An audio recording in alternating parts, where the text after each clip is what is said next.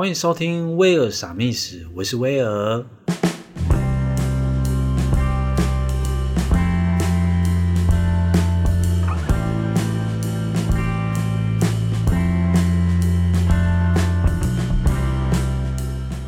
今天是一月二十四日，星期天。欢迎收听为啥米瞎聊的第九集。很快就要迈向这系列的第十集啦。做周更真的是会有点累人呢。我终于能了解阿弟跟啾啾写的感受了。今天要瞎聊的主题是情绪管理。前阵子威尔在忙碌之余，一方面专心处理 A 事情的时候呢，身旁的同事突然打断我，想讲 B 事情。我瞬间大斥一声说：“我在忙，等我五分钟可以吗？”同事就默默回到位置上。虽然事后我有请同事喝饮料并道个歉，口头上他也不在意，但也显现出我的情绪控管并不是很理想。尤其是在多工处理的焦虑忙碌之余，易怒体质呢，要如何沉住气，的确是个值得深思的课题。这集的瞎聊就来谈谈情绪管理，以及威尔曾经有什么样的经验谈。如果对于此类型主题有兴趣的听众呢，我们就继续听下去吧。节目就开始喽。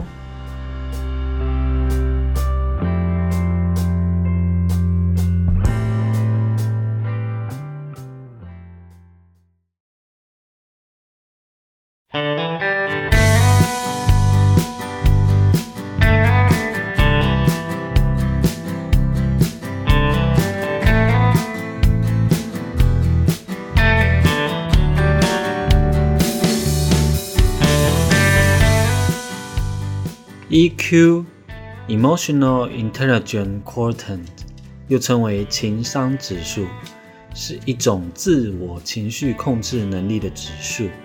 这是由美国心理学家彼得·萨诺维于1991年创立的。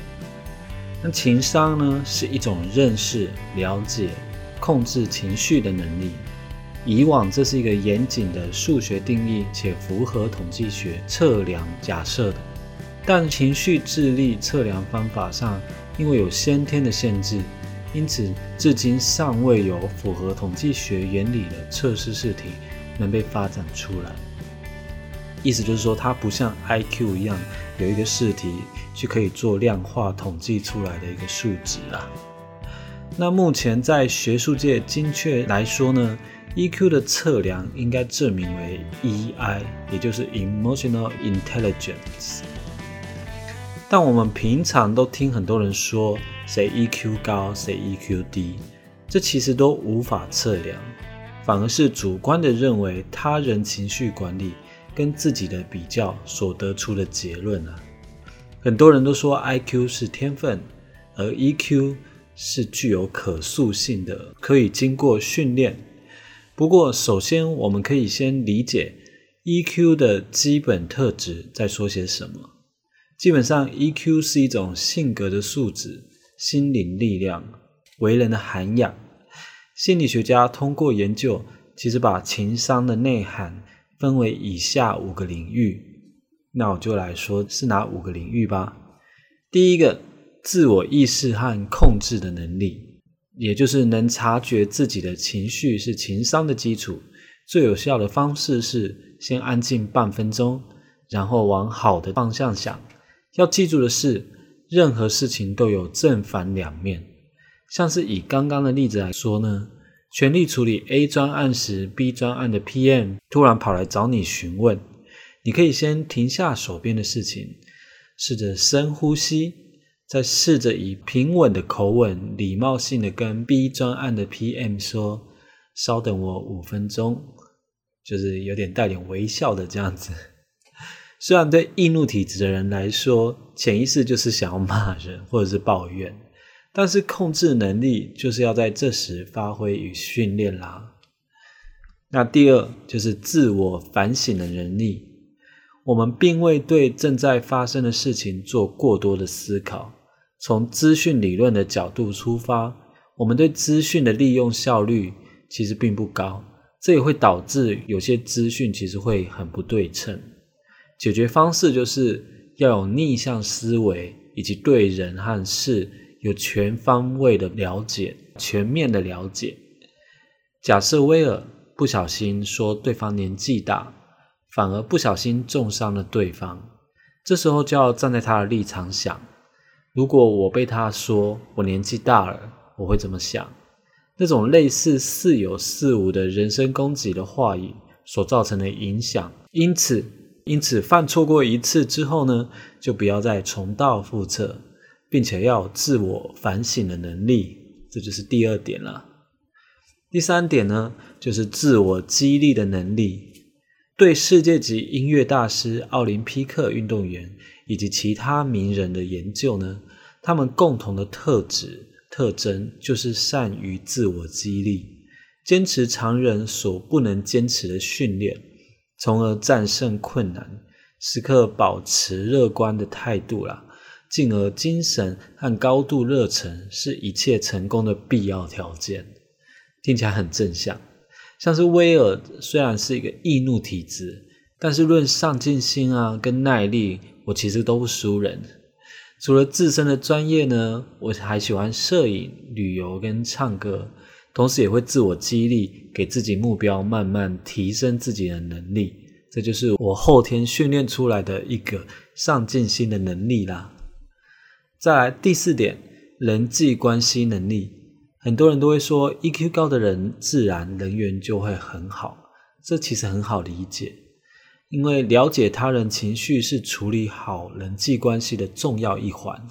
优秀的管理者在识别别人发出的情绪信号以后呢，首先调整好自己的情绪状态，然后积极调整他人的情绪，努力处理好人际关系。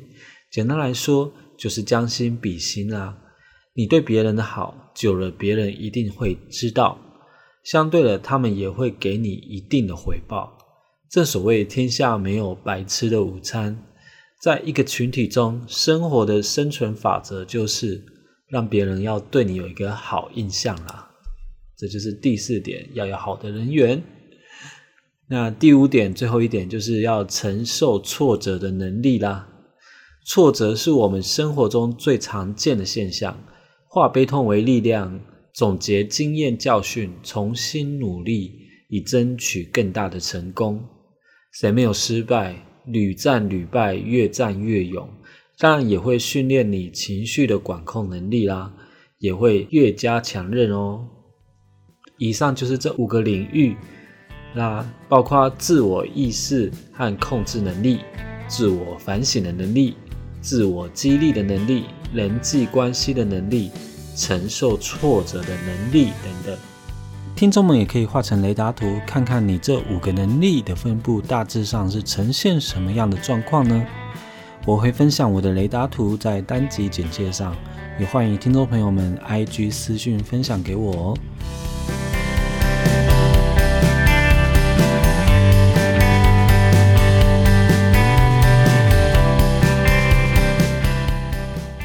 其实认识威尔我的人都知道。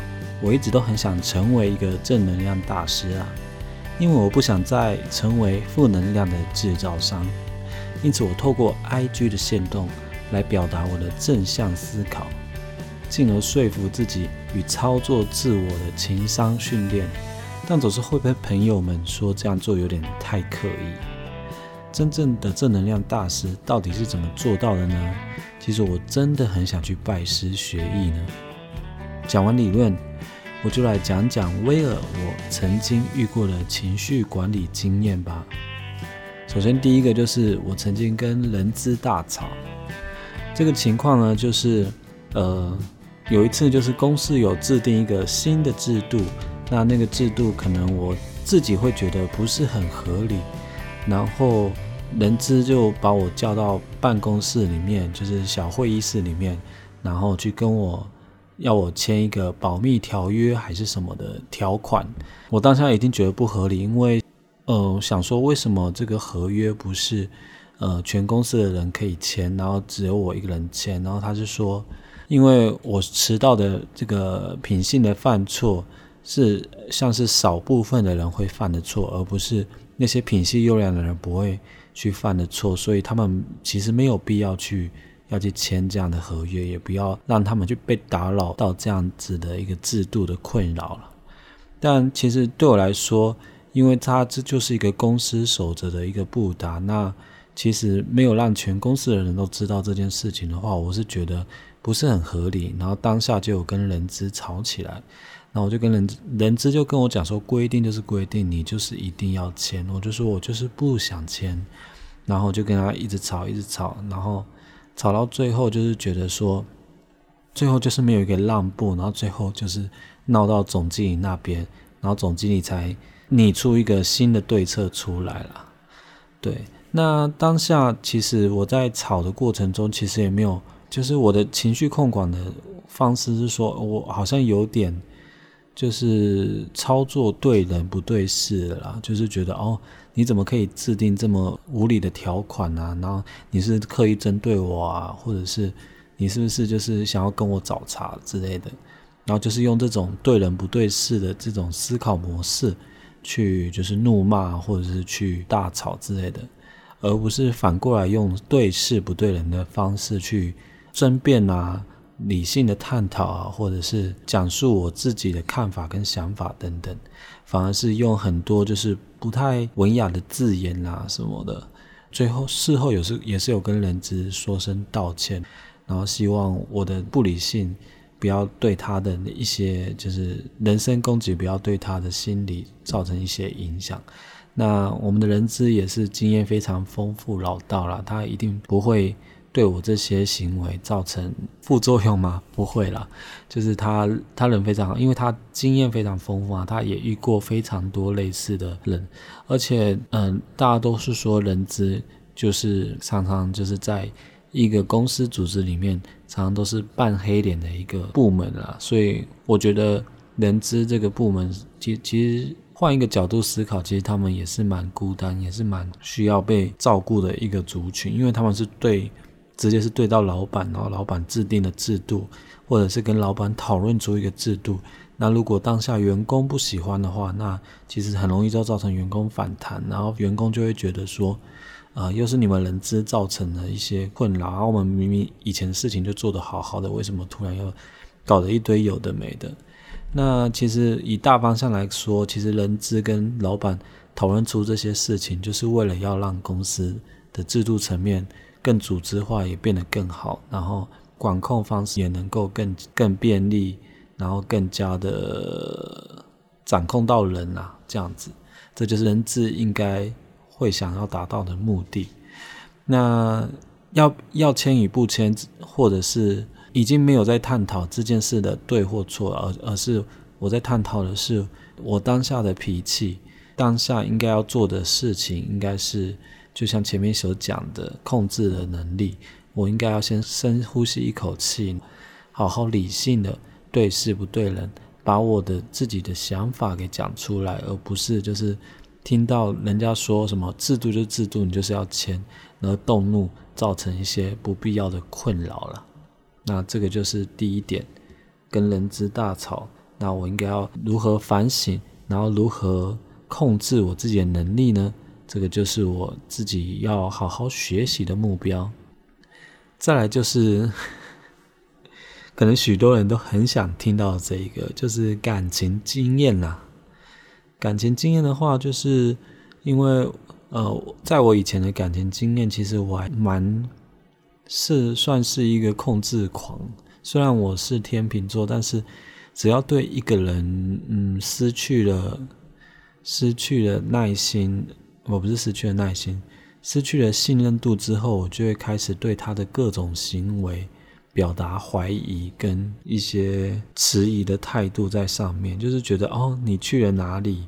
嗯，你没跟我报备，那那一些小细节的小环节，我都觉得你你这些行为是不是有跟其他人有发生什么事情什么什么的？那其实很多事情都只是他去呃交个朋友啊，或者是去呃吃个饭之类的，然后却被我说的很难听之类的。那其实也有很多情况，就是虽然有很小部分的情况真的是跟我想象的是一样的，就是可能真的有发生些什么，但是绝大部分的情况就是，呃，我就是未经查证的，就是刻意去怀疑他说，哦，你你今天跟这个人出去，就是一定去跟去跟那个人发生什么关系啊，或者是。呃，你一个一整个晚上没回来，那你没跟我讲，或者是你有跟我讲了，然后我还是不相信，这也久而久之就造成对方就是非常对对我会非常没有耐心，会非常没有就是包容度去处理这些事情。那这就是我在感情经验上面，呃，对一个人失去耐心之后，我应该要怎么去处理？呃，我接下来这段感情，呃，先不探讨说到底。我对这个人合不合适，而是探讨我当下的 EQ 的管控的问题来看的话呢，呃，我应该要处理的应该是，应该还是那个自我意识和控制的能力了。那虽然说就是他可能会屡犯再犯，但是让他不能有不耐心的情况下，我当然还是要控制自己的一些情绪的管控，所以控制能力还是很重要。当我有这个控制能力之后，我耐心的询问他，我用比较安稳的口吻，不是那种质问的口吻去关心他的话，他反而就不会觉得说我是每次都要跟他找茬什么的，他反而会觉得我在旁边是有安全感的，可以跟他互补的，然后可可以跟他有一个就是相处是比较舒服的一种关系啦。那这就是我在。感情上对情绪管理的经验啦，那我我主要没有说的很深啊，因为呃我知道你们都很想听的很深啊，我们以后私底下再聊，反正这都已经算是过去式了。那过去的事情其实也是还在疗伤的过程中，我就不再加就是增加我的负能量给你们听众朋友喽。以上就是这两个情绪管理的经验啦。那听众们有没有什么类似的经验可以分享呢？也欢迎用 IG 私讯或留言告诉我哦。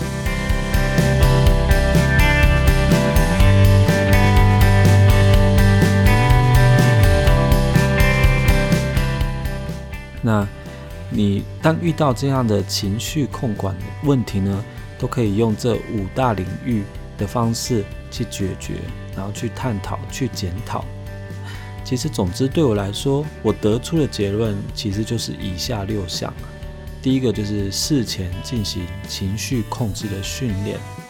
那情绪控制的事件其实有很多种，像是我，我有时候会在运动完的时候多做，呃，大大概五组的腹式呼吸法。腹式呼吸法的做法，关于这个，我可以以后可以开一集跟大家说明怎么样去，呃，做这个腹式呼吸法了。因为腹式呼吸法其实对你的心情啊，对你的呃睡眠啊，其实都有很大的帮助。那当然对你的情绪管控也是有很大的帮助啊。这样子。第二个就是多运动。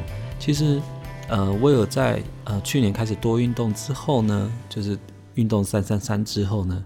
其实我的情绪控管已经有比以前好很多了，就是已经，因为你已经疲累到没办法再去管东管西了。其实就已经，嗯，怎么说？你的多巴胺其实会增加你的正正向思考跟快乐的一些元素嘛，所以多运动就是会可以可以增加这些这些就是自我算是自我激励的能力嘛，对啊。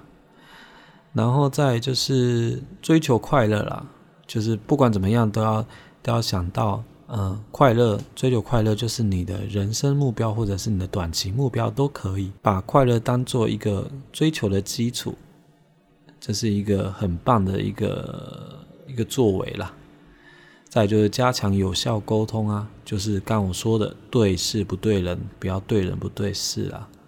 那关于对事不对人，大家也可以在网络上找到很多类似教学的文章，可以去好好的思考，或者是可以从旁啊，从朋友那边去询问，说什么叫做对事不对人，有没有什么方式可以举例出来呢？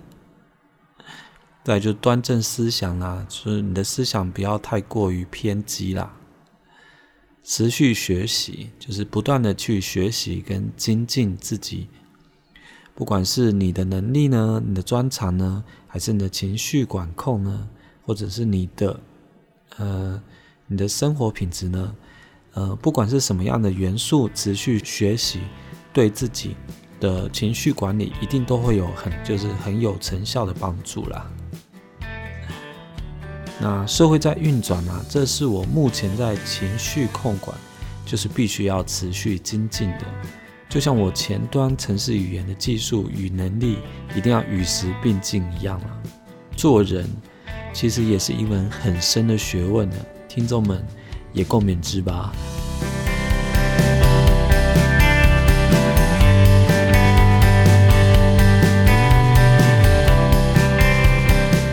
最近有看到新闻，也知道疫情也越来越严重了，也希望不逃院内感染的疫情。能够就此止步啦。春节也快到了，也不希望这样的事件大大影响了春节的假期。像是我妹公司的尾牙也已经停办，而改发奖金。身在台北公司的我，也耳闻我们公司也要跟进这样的做法。然而，身为桃园人的我，希望各个县市的听众朋友们跟亲朋好友们，我们都是一线战民，不分你我啦，齐心抗疫。我们一定可以守住台湾这块净土的，一起加油好吗？天哪，这什么？这什么军中用语？好吧，呃，为什么瞎聊也即将迈向第十集啦，也谢谢听众们不离不弃的收听，尤其是我们同事们，还有我的好朋友们，其实你们的的收听我都知道。那也不枉，就是我就是不耐烦的一直烦你们，就是每次新单集上架的时候，希望你们帮我多推广，希望你们让我就是给我多点 feedback 跟回馈，就让我的一些说话技巧啊，或者是脚本撰写啊，能够有所进步啊。那或者是有什么新的主题，也欢迎就是我的朋友们啊，或者是听众朋友们，都给我一些建议跟意见哦。那从去年十一月到现在开始，已经录制了像是试着对朋友笑、失眠、跟酒有关的题材、理财、交换礼物与年度目标题材、减重啊、教招以及乡镇地方知识的随堂考等等，嗯，各式各样的主题其实都可以瞎聊。我的方式呢，就是以不特定的主题带出该聊天的主轴啦。就是我不按牌理出牌的聊天特色啦。未来一定会有新的企划，也欢迎听众朋友们持续收听喽。如果有什么想听的或想要跟我分享的主题，也欢迎在 IG 私讯或留言告诉我。我最近应该会在 IG 开一个就是投票跟问答啦，就是问大家说，诶，最近有什么新的主题可以要我分享，或者是有没有人。愿意来跟我一起来 fit 的呢？好，那就敬请期待我 IG 会怎么样发动态吧。那就谢谢大家的收听，为沙米瞎聊第九集，我们下次同一时间再见喽，拜拜。